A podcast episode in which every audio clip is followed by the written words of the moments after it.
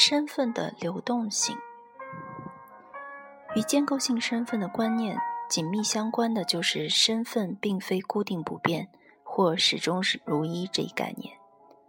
当群体间交融混合时，个体之间则进行频繁的相互交流和相互适应。影响身份建构的力量是不稳定的，因此身份本身总是处于流变中。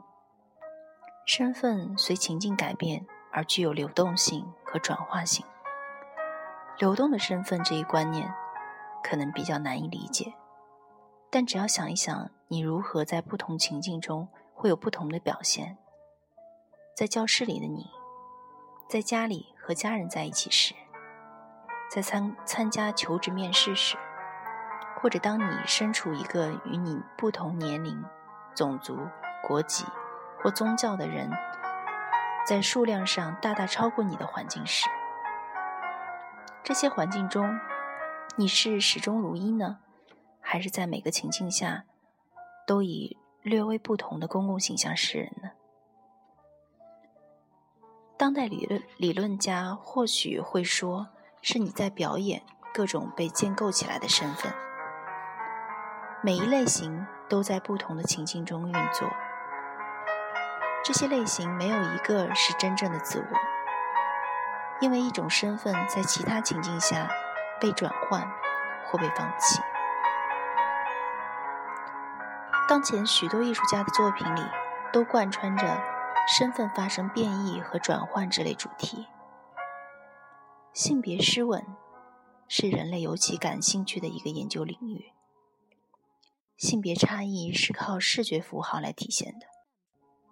我们通过观察诸如发型、衣着、姿势和动作等一些定型的视觉线索，来学会识别一个人的性别和性取向，意在颠覆有关男性气概和女性气质的社会定型的艺术家，采用道具、化妆和服饰来表现性性别模糊的人体，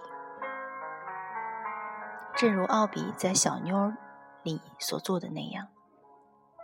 这是对观看者进行性别划分的抵制。观看奥比作品的人会因为不确定照片里的人物是男是女而感到困惑不安。从一个基本层面上来看，这样的愉悦不但挑战了性别定式，它还破坏了稳定统一的性别身份这一整体观念。包括马修·巴尼。和罗伯特·梅普尔索普在内的当代艺术当代艺术家，将性别身份作为一个充满各种相互协调的可能性的灵活连续体来加以探索。在其电影《提稿机三》一个令人难忘的场面中，高中时曾是橄榄球四分卫明星的巴尼。爬上了纽约古根海姆博物馆室内螺螺旋坡道的墙壁，这样耗费体力的体能技巧，展示了展示象征了他在当代文化领域里面对为男性气概下定义的挑战的姿态。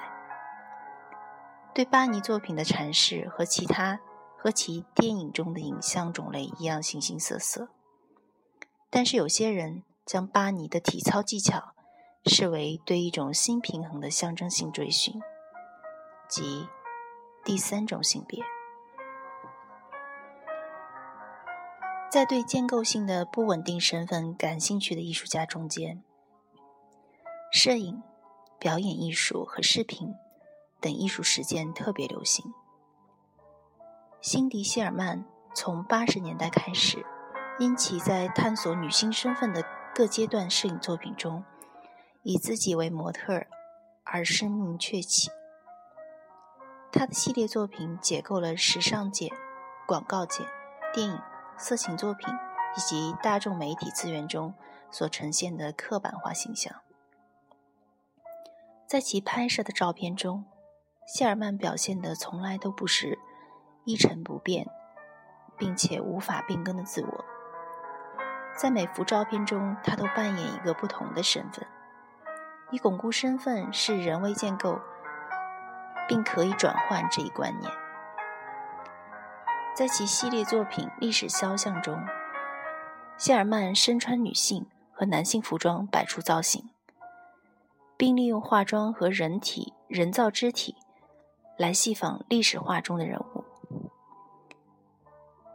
这组系列作品展示了照片和其他图像一样，如何为身份建构提供了强制性的角色模型。